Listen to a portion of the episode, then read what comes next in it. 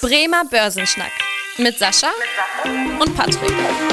Moin und herzlich willkommen zu einer neuen Podcast-Folge. Mein Name ist Patrick Pech, mit dabei ist wie immer der Sascha Otto und wir beide schnacken jede Woche in diesem Podcast über ein spannendes Börsenthema. Ja, wie in den letzten Wochen gibt es auch heute ein kurzes Update zu der aktuellen Wirtschaftslage.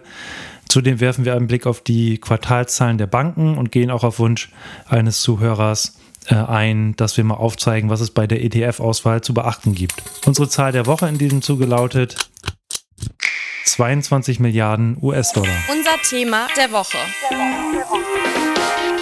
Und in den letzten Wochen haben wir ja meistens mit einem Blick auf die aktuelle Wirtschaftslage angefangen und damit beginnen wir jetzt auch in dieser Folge. Sascha, aus Deutschland und China gab es ja neue Konjunkturdaten. Wie sind die denn so ausgefallen? Ja, also erstmal durch die Bank weg nicht so toll. Also in Deutschland gab es den sogenannten ZEW-Konjunkturklimaindex. Da werden halt Experten befragt, äh, wie sie die aktuelle Situation einschätzen. Der fiel um 6,2 Punkte auf minus 14,7. Das ist der schlechteste Wert im Jahr. Also da werden die Erwartungen, wie geht's also weiter, befragt. Mhm. Und auch die Lageeinschätzung, wie geht's euch aktuell oder was glaubt ihr, wie die Lage momentan ist, da mit drei Punkten weiter nach unten gegangen auf minus 59,5. Also die Experten sind de facto momentan nicht so wirklich optimistisch. Mhm. Das würde ich aber auch nicht überbewerten, weil diese Zahl ist eigentlich immer sehr stark getrieben durch die aktuelle Medienlage. Und wir hatten ja doch so ein paar Themen auch gehabt, die in Deutschland so ein bisschen chaotisch gelaufen sind, sowohl in der Politik natürlich auch, so ein bisschen natürlich auch die Frage, ob es in der Wirtschaft jetzt in der Form vielleicht eine Stagnation ansteht, äh, vielleicht sogar eine Rezession. Und wenn man das jeden Tag in den Medien liest, dann ist man vielleicht, wenn so eine Befragung kommt, auch nicht so ganz optimistisch optimistisch. Also diese Zahl ist interessant erstmal zu sehen. Ich, ich würde die jetzt aber nicht als absolutes Desaster bewerten. Okay. Die Kapitalmärkte mhm. haben das im Übrigen auch nicht gemacht. Okay. Ja, dann würde ich einfach nochmal die ähm, äh, Zahlen aus China ergänzen, während es hier in ja, Deutschland ja auch, wir hatten ja auch äh, vor ein paar Wochen mal berichtet, dass wir hier quasi in einer technischen Rezession aktuell sind und ja, die, die Wirtschaftsleistung leicht zurückgeht. In China sind das einfach ja immer ganz andere Wachstumszahlen. Da gab es jetzt auch wieder die Zahl für das zweite Quartal. Und zwar ist die Wirtschaft da aufs Jahr hochgerechnet um 6,3 Prozent gewachsen. Im Q1, also in den Monaten Januar bis März, lag das äh, Wachstum noch bei 4,5 Prozent. Also lief es da in den letzten drei Monaten wieder besser. Trotzdem war das jetzt eigentlich eher ja, ähm, leicht schwächer als die Erwartung, muss man sagen, weil es da auch Sorgen um die Zukunft gibt, äh, was das Wachstum angeht. Die chinesische Regierung versucht da ja auch die Wirtschaft weiter zu unterstützen durch verschiedenste Maßnahmen. Eine Zahl, die mir dabei auch ins Auge gesprungen ist, ist die hohe Jugendarbeitslosigkeit. Das kennen wir hier in Europa ja aus Ländern wie Spanien und Co., aber auch in China gibt es da mittlerweile eine Jugendarbeitslosigkeit unter den 16- bis 24-Jährigen von über 21 Prozent. Also ja, durchaus echt auch hoch. Also das ist auch durchaus ein Zeichen, ja, dass es da irgendwo äh, hakt in der Wirtschaft. Das heißt ja, da auch erstmal jetzt nicht ganz so positive Zahlen. Aber Sascha, die äh, Inflationsdaten, da haben die Märkte sich ja durchaus gefreut, die Aktienmärkte. Was gab es da denn für News aus den USA? Ja, in Amerika gibt es gute Nachrichten. Und zwar ist es so, dass die Inflationsrate da von 4 auf 3 Prozent im Juni zurückgegangen ist. Und auch die Kernrate, also die ohne Energie- und Nahrungsmittelpreise, ist von 5,3 auf 4,8 Prozent nach unten gegangen. Das zeigt jetzt also erstmal, dass die ganze Zinserhöhungszyklen der Amerikaner jetzt zumindest auch funktioniert haben. Also das wurde von den Märkten sehr positiv aufgenommen, weil so jetzt so ein bisschen die Diskussion wieder aufkommt. Ja, vielleicht sind wir jetzt auch bei den Zinserhöhungszyklus jetzt am Ende angekommen. Vielleicht müssen die Notenbanken die Zinsen gar nicht so stark weiter nach oben schrauben. Also da kann man einfach nur sagen, das war erstmal durch die Bank weg positiv. Klar hat die Fed auch nochmal gesagt, dass ähm, vielleicht auch noch Zinserhöhungen kommen können dieses Jahr, aber da steht jetzt erstmal ein Fragezeichen dahinter und die Diskussion geht jetzt erstmal weiter. Mhm. Und ich glaube, wir alle freuen uns erstmal, dass man sieht, dass eine wichtige Volkswirtschaft es geschafft hat, die Inflationsrate in den Griff zu bekommen. Wenn sich das in Europa auch so in der Form zeigen sollte, das Bild, dann wären das sicherlich sehr, sehr gut gute Nachrichten für die Wirtschaft und auch für die Kapitalmärkte. Ja, da sieht man ja durchaus, dass es wieder in Richtung des Ziels der Notenbank zurückgeht. Also wir waren da ja teilweise bei 8, 9 Prozent und jetzt geht das ja schon wieder in die gewünschten 2 Prozent Richtung. Also durchaus eine positive Nachricht. Ansonsten für diejenigen, die sich gefragt haben, warum jetzt die Ölpreise zuletzt wieder gestiegen sind. Also im Juli gab es da jetzt schon eigentlich einen kräftigen Sprung. Äh, Anfang, Anfang Juli bzw. Ende Juni äh, lagen wir noch bei 72 US-Dollar je Barrel der Sorte brennt. Und jetzt sind wir da gestiegen auf ja fast, fast 80 US-Dollar, also schon nochmal ein ordentlicher Anstieg um 10 Prozent. Das lag daran, dass jetzt die, die OPEC alle ein Zusammenschluss der Länder, die Öl exportieren. Die haben jetzt eben auch nochmal sich auf eine Förderkürzung geeinigt. Saudi-Arabien will weniger Öl exportieren, Russland auch ab August. Und äh, in den USA gab es die Nachricht, dass da die Anzahl der Bohrlöcher zurückgegangen sind. Und das alles sorgt natürlich für ein knapperes Angebot und hat eben dazu geführt, dass die Preise da gestiegen sind. Das heißt, das gegebenenfalls auch wieder ja, ein äh, negatives Zeichen für die, für die Inflationsrate, aber das wird man in den nächsten Wochen noch beobachten müssen, wie sich da der Ölpreis weiter verhält. Ja, dann würde ich mal sagen, kommen wir nochmal auf die Quartalzahlen zu sprechen. Das Börsenwetter. Und äh, ja, Sascha, wir beide kommen ja auch eigentlich aus dem Bankensektor und als Banker wissen wir ja quasi, dass hohe Zinsen für Kreditinstitute eigentlich erstmal ein ganz gutes Zeichen sind. Zeigt sich das auch in den Quartalzahlen? Jetzt haben ja die gerade einige Banken die, äh, die Zahlen für das zweite Quartal vorgelegt. Spiegelt sich das da positiv wieder? Ja, auf jeden Fall. Also die Banken vermelden momentan extrem gute Ergebnisse. Fangen wir mal an mit den sehr, sehr guten Ergebnissen, die wir so die letzten Tage gehabt haben. Also JP Morgan äh, hat einen Überschuss erwirtschaftet von 14,5 Milliarden US-Dollar. Das sind 67 Prozent mehr als äh, im Ver Vergleichszeitraum vorher. Also deswegen kann man einfach nur sagen, das ist äh, wirklich ein sehr, sehr gutes Ergebnis gewesen.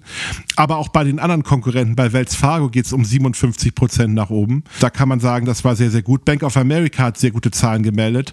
Also insgesamt kann man einfach nur sagen, bei den Banken läuft es recht gut. Zumindest bei den Banken, die sehr stark auf das ganze ähm, ich sag mal, Zinsgeschäft setzen. Andere Banken, also gerade die Regionalbanken, die wir ja so ein bisschen auch in der Diskussion hatten, wie die First Republic oder auch die äh, zum Beispiel Silicon Valley Bank, die straucheln momentan, weil die sich teilweise sehr teure Kredite auch in der Form eingekauft haben. Denen geht es momentan nicht so gut. Aber die Großbanken, die so ein klassisches Bankgeschäft haben, diese haben momentan extrem gute Gewinne und die Börse feiert das momentan sehr stark.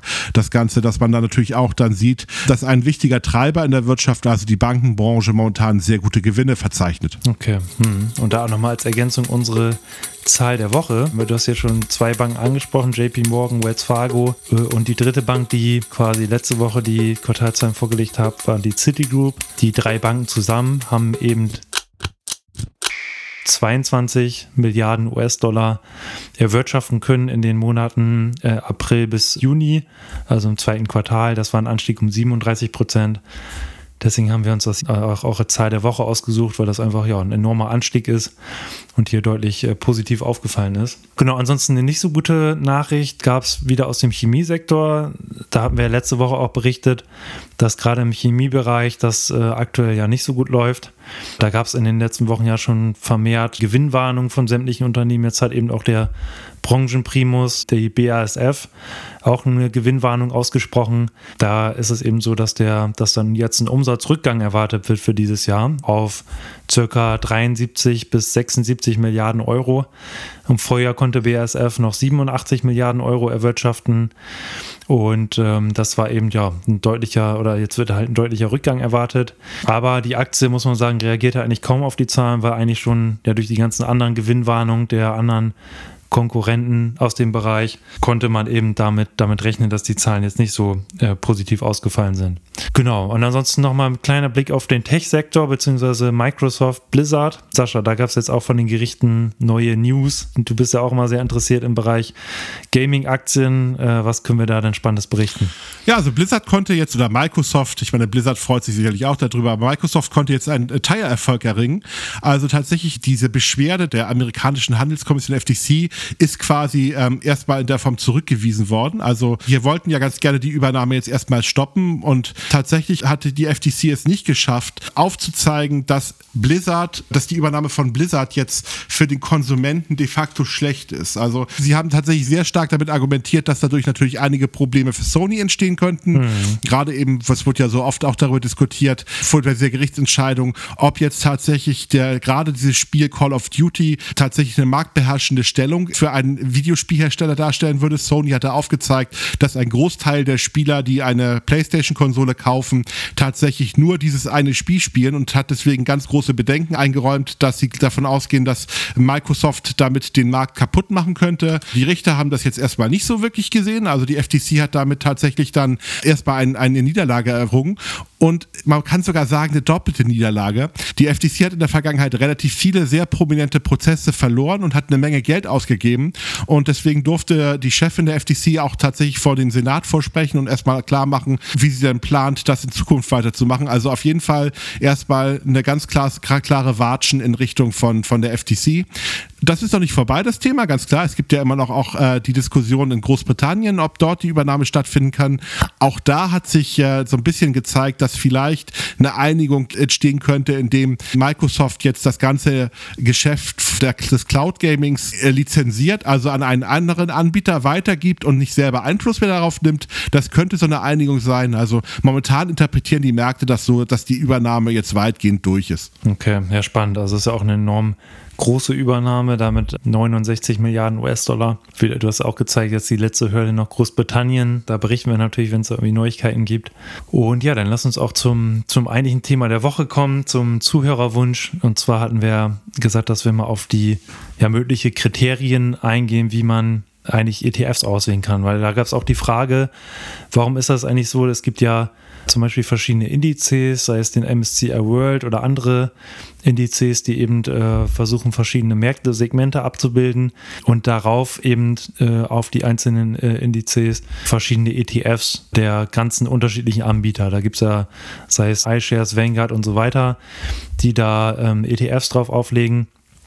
Und da gibt es auch eben für diese äh, Vereinsindex beispielsweise verschiedene Kostensätze. Und da stellt sich natürlich die Frage, wo liegt da eigentlich jetzt der Unterschied, wenn ich jetzt den einen MSCI World ETF oder den anderen ETF nehme, wenn da auch zum Beispiel unterschiedliche Kosten da sind.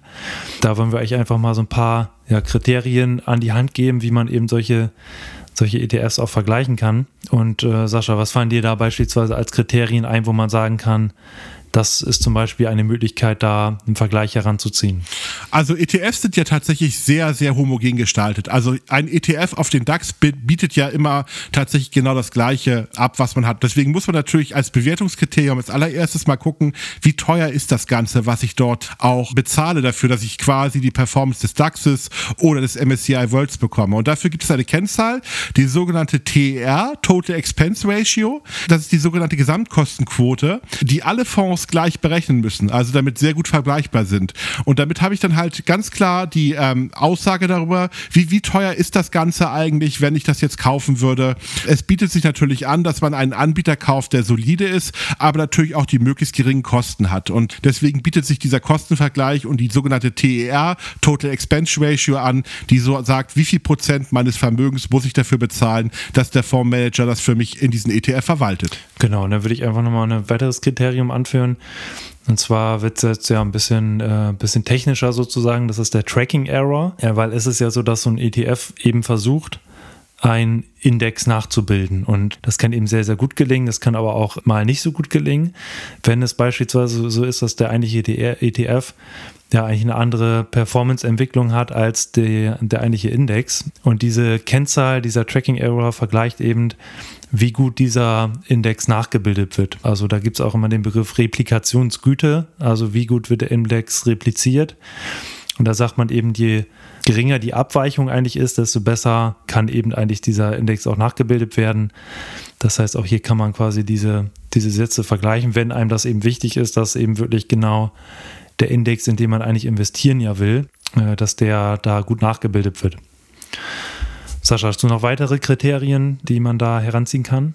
Ja, also auf lange Sicht wird ein ETF nur dann überleben, wenn er eine gewisse Größe hat. Also ich würde schon mal schauen, dass man auch guckt, dass man nicht die kleinsten Anbieter am Markt kauft, weil es bringt ja auch überhaupt nichts, wenn man jetzt irgendwie sich überlegt hat, welchen Anbieter nehme ich denn dann? Und dann wird das Produkt nach drei, vier Monaten wieder platt gemacht, weil die Größe nicht ausgereicht hat, dass es für den Anbieter lukrativ genug gewesen ist. Also so 100 Millionen Euro sollte das schon sein für die normalen großen Indizes. Das heißt nicht, dass man keinen ETF kaufen kann, der unter 100 Millionen ist, aber dann sollte das schon eher ein Nebenthema sein, was nicht so viele Anbieter haben. Wenn man auf die großen Indizes guckt, wird man da sehr viele Anbieter finden, die deutlich darüber hinausgehen. Genau. Und dann habe ich noch das äh, Thema Ertragsverwendung, was mir einfällt.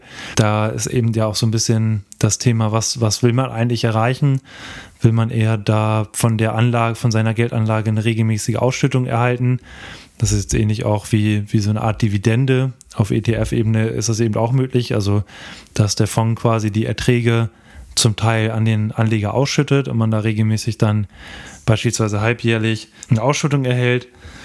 Oder will man das, äh, das Ganze thesaurierend gestalten. Das ist eben die zweite Variante, dass eigentlich alle Erträge ja wieder investiert werden. Und das ist einfach, äh, muss man auch sagen, so ein bisschen Geschmackssache von Anleger zu Anleger unterschiedlich. Also da so ein bisschen auch einfach gucken, was einem da selber liegt.